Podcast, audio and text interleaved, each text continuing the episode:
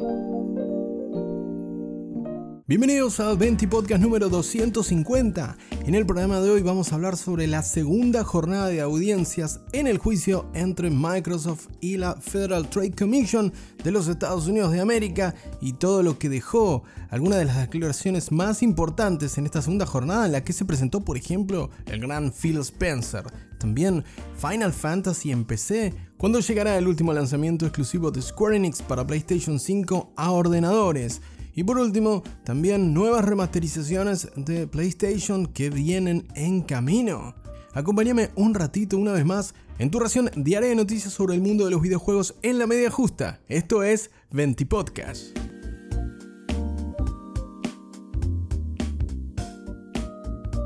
Segundo día de audiencias en los tribunales de San Francisco en Estados Unidos sobre el juicio entre Microsoft y la FTC o Federal Trade Commission o Comisión Federal de Comercio de los Estados Unidos de América sobre si van a permitir en aquel mercado que Microsoft compre Activision Blizzard King o van a denegarle esta posibilidad a los de Redmond hoy se presentó a declarar como testigo un peso pesado en la industria como es el señor Phil Spencer, el jefe de la marca Xbox en todo el mundo, que dejó algunas perlitas muy interesantes que te voy a contar de forma resumida a continuación. Por supuesto, no esperes un repaso por todos los cuestionamientos de la FTC, porque algunas cosas incluso podríamos decir que ponen en tela de juicio la pericia de los abogados de la FTC sobre el mercado de los videojuegos, como por ejemplo preguntarle a Phil Spencer si la propiedad intelectual Final Fantasy es relevante en la industria de los videojuegos. Ah, no, es un pequeño indie que no vende absolutamente nada. No, eso no fue lo que respondió Spencer, pero a continuación te voy a detallar algunas de las perlitas que dejó las declaraciones del ejecutivo de Microsoft y también lo que dijo sobre Google Stadia el principal líder de desarrollo de producto, el señor Dub Sinring, en su estadía en Google y por qué Stadia acabó como acabó, ¿no es cierto? Entre algunas de las respuestas más relevantes que dio Phil Spencer en las declaraciones que hizo hoy en el juzgado en la ciudad de San Francisco, destacó que, por ejemplo, cuando se le preguntó sobre si conocía el término guerra de consolas, y el bueno de Phil lo destacó como una construcción social en literales palabras de Spencer, pero que en lo que refiere a mercado ellos se encuentran en la tercera posición detrás de Sony y Nintendo respectivamente. Por lo que si nos posicionamos en el nacimiento de la marca Xbox en el mercado de la venta de consolas allá por 2001 y de los últimos 20 años por lo menos, podríamos decir que no es precisamente quien sale victorioso de esta entre comillas, en guerra de consolas. También Spencer destacó que Sony PlayStation como líder del mercado de videojuegos es un competidor muy agresivo y utiliza todos sus recursos disponibles para disminuir el poder de Xbox en el mercado de videojuegos actual. Tanto así que, por ejemplo, Spencer también destacó que las adquisiciones en su momento de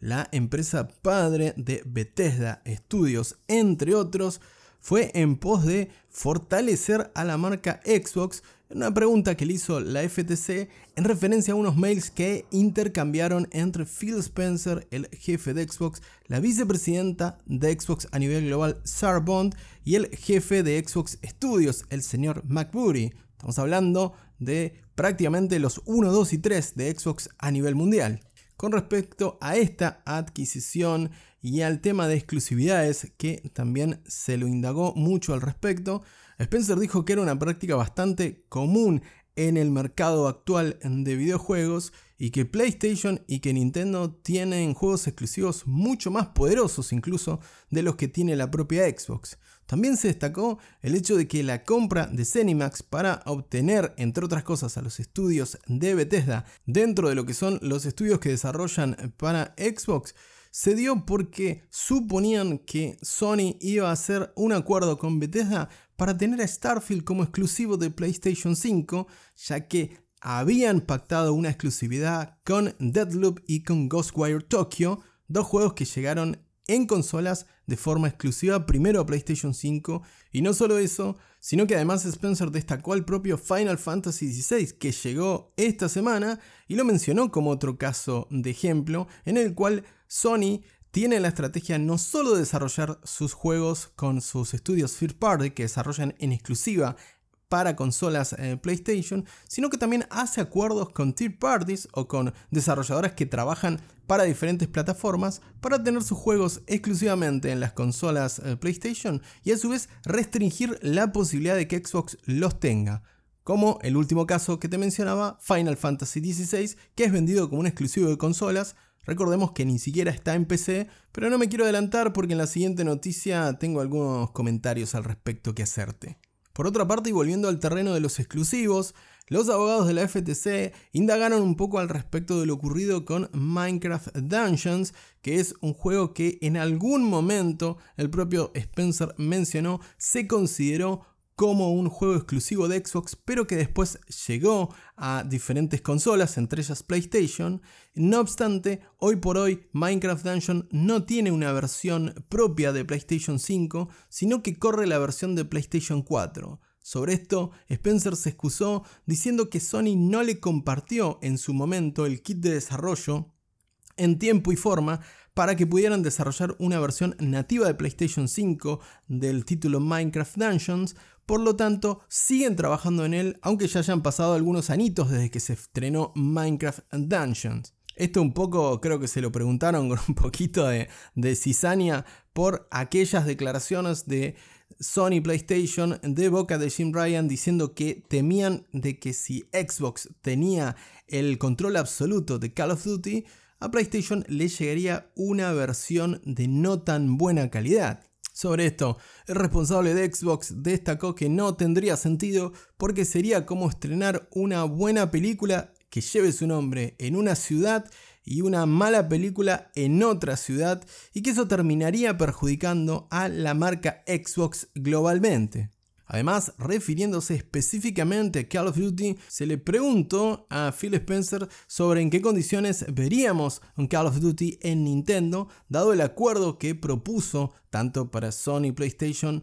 para que cuenten con Call of Duty por lo menos por los próximos 10 años y también a Nintendo a través de su consola Nintendo Switch o próximas consolas de la gran N. Con respecto a este punto, Spencer supo esquivar el balazo a tiempo porque destacó que la versión a Call of Duty que eventualmente llegue a Nintendo Switch será una versión que se va a poder jugar de gran manera, aunque no se va a ver igual que en consolas Xbox por la diferencia de potencia entre las Xbox Series S y Series X y la Nintendo Switch, algo en lo que Spencer no quiso ahondar en detalles técnicos propios de la Nintendo Switch porque no se sintió tan cómodo, sintió que no correspondía hablar al respecto y tan al detalle de una consola de la cual no tiene información de primera mano porque no es desarrollada por su compañía. Independientemente de esto, creo que Spencer salió aireoso al confirmar la disponibilidad de Call of Duty en Nintendo Switch y también en el resto de plataformas, ya que no fue una, sino dos veces durante la audiencia del día de hoy, viernes 23 de junio,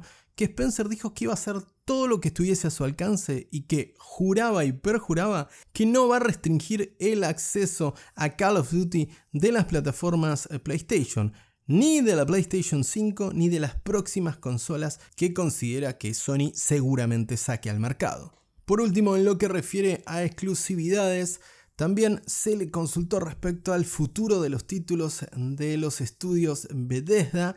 y Spencer afirmó que no está en condiciones de confirmar aún cuáles son los planes respecto a Elder Scrolls 6, ya que aún le quedan muchos, muchos años por delante y aún no pueden afirmar en qué plataformas el juego va a salir, por lo que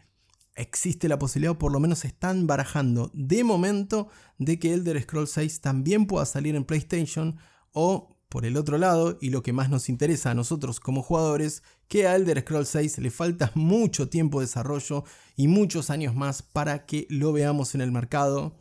Si ponemos, digamos, un, tiempo estipulado, según las propias declaraciones de Spencer, yo creo que hasta por lo menos 3 o 4 añitos no vamos a tener noticias sobre Elder Scrolls 6. Así que si sos fanático de la franquicia, buscate una silla cómoda porque parece que va para largo. Otro punto a destacar de las declaraciones de Spencer hoy fue el hecho de que destacó al xCloud como una característica, como una feature dentro de sus productos y no como un producto en sí independiente de lo que busca Xbox. Están tratando de ampliar los horizontes de la marca y potenciar a Xbox y el ecosistema de Xbox tal como lo describió en palabras casi textuales de Phil Spencer que te estoy eh, comentando y el xCloud es una característica más. Esto un poco para correr el eje, creo yo, del debate sobre que ellos estén queriendo crear un mercado desde cero o apoderarse prematuramente de un mercado que convengamos que aún no está establecido a pesar de sonar prometedor.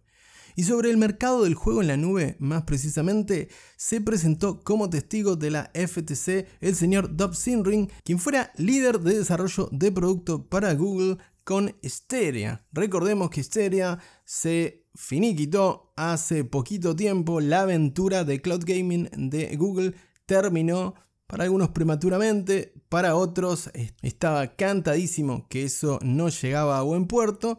Y al respecto, el señor Simrin destacó que, por ejemplo, ellos contaban con la mejor tecnología en su momento del mercado y unas características en cuanto a performance que ni siquiera existían para otros oferentes en lo que es el juego en la nube, como ser la reproducción de contenido a 4K. No obstante, el propio Sinring destacó que una de las causas por las cuales Esteria finalmente fracasó fue precisamente la falta de contenido y la nula capacidad de desarrollar nuevos contenidos, es decir, nuevos juegos de corte AAA que atraigan a los suficientes jugadores al producto de Google. Destacaron que subestimaron tal vez el desarrollo de juegos AAA y que los costos se fueron por las nubes haciéndolo inviable a la propuesta de negocio que habían planteado originalmente y eso llevó por ejemplo a que se cierre al estudio dedicado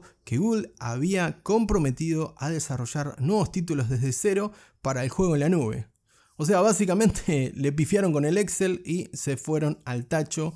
F por histeria, que tal como confirma el propio Simring, era una propuesta muy innovadora en lo tecnológico, pero en el mundo de los videojuegos necesitas los juegos, ¿no? En esta novelita entre Microsoft y la FTC, recordemos que nos quedan tres audiencias más, se estarán retomando a partir del próximo martes 27 y estarán finalizando el próximo 29 de junio en la ciudad de San Francisco ante la excelentísima Jacqueline Scott Curley que hoy parecía un poco cansada entre algunas preguntas de la FTC y los cortó un poco ahí, dado que andaron en algunas cuestiones y dieron vueltas sobre algunas cuestiones que parecían un poco triviales por momentos. No sé, parecen un poquito perdidos los muchachos de la FTC. Aún así, vamos a ver cómo sigue esta novelita la semana que viene y por supuesto te voy a traer las últimas novedades como siempre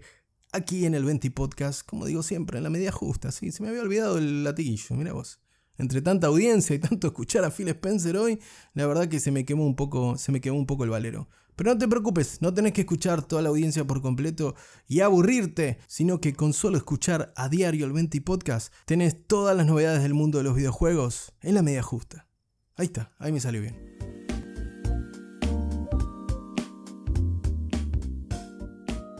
Continuamos este 20 podcast hablando una vez más de Final Fantasy XVI. Siento aburrirte, estimado o estimada, pero es el tema que está recurrentemente en mi mente y es una de las noticias, por supuesto, de la semana, el lanzamiento del título de Square Enix de esta conocidísima franquicia, excepto para los abogados de la FTC al parecer, el resto de los jugadores todos lo conocemos bastante bien a Final Fantasy o la conocemos bastante bien a Final Fantasy. Al respecto de este título, el que brindó opinión fue su productor, el gran Naoki Yoshida, o Yoshi P, como le decimos en casa, y hay buenas noticias, como ya te anticipé en otros 20 podcasts sobre la versión de PC, y hay malas noticias al mismo tiempo. ¿Qué preferís, la buena o la mala?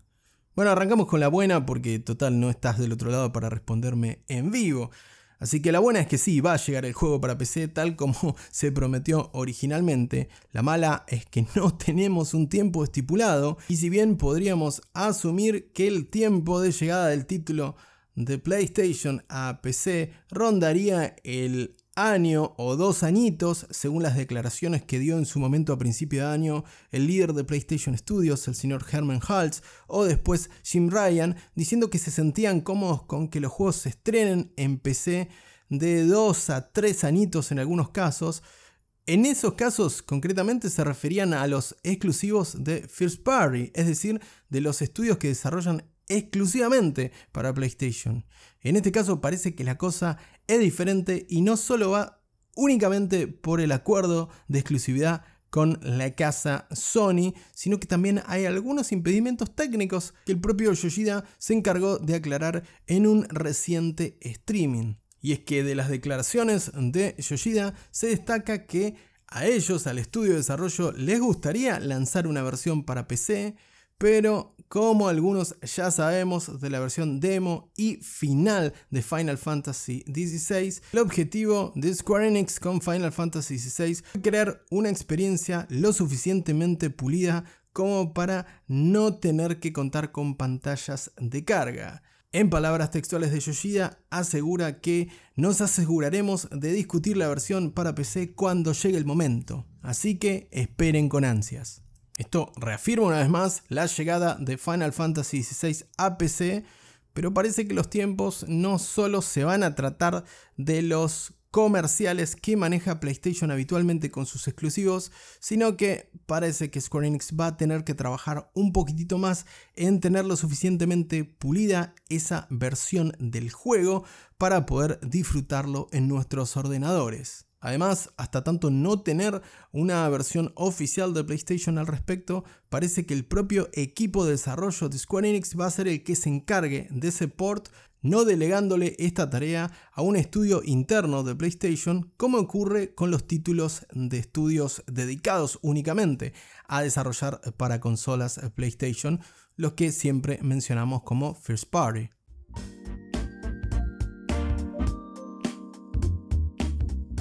La última noticia del 20 podcast de hoy, también toca hablar de PlayStation, pero no porque tenga la camiseta puesta. Ojo, eh, que si te pensás que estoy en contra del bueno de Phil y la gente de Xbox y a favor de PlayStation, no, no, no, estás muy equivocado. Yo también quiero jugar ese Starfield de lanzamiento en el Game Pass, a pesar de que hayan decidido aumentar en un 40 y pico por ciento el Game Pass para Argentina. Ese 6 de septiembre voy a estar ahí al pie del cañón para recorrer todo ese universo que nos propondrá Starfield. Como también voy a estar pendiente de los próximos títulos remasterizados de PlayStation, ya que el estudio Nixis, el estudio de Países Bajos que PlayStation adquirió en el año 2021, está trabajando en nuevos ports y remasterizaciones para PC. Es concretamente a lo que se dedica el estudio Nixis, no desarrolla juegos inéditos o juegos bajo su completa autoría, sino que se encarga de hacer los ports de alto calibre de PlayStation a PC, como hicieron con Horizon Zero Dawn, Spider-Man Remaster y Spider-Man Miles Morales. Actualmente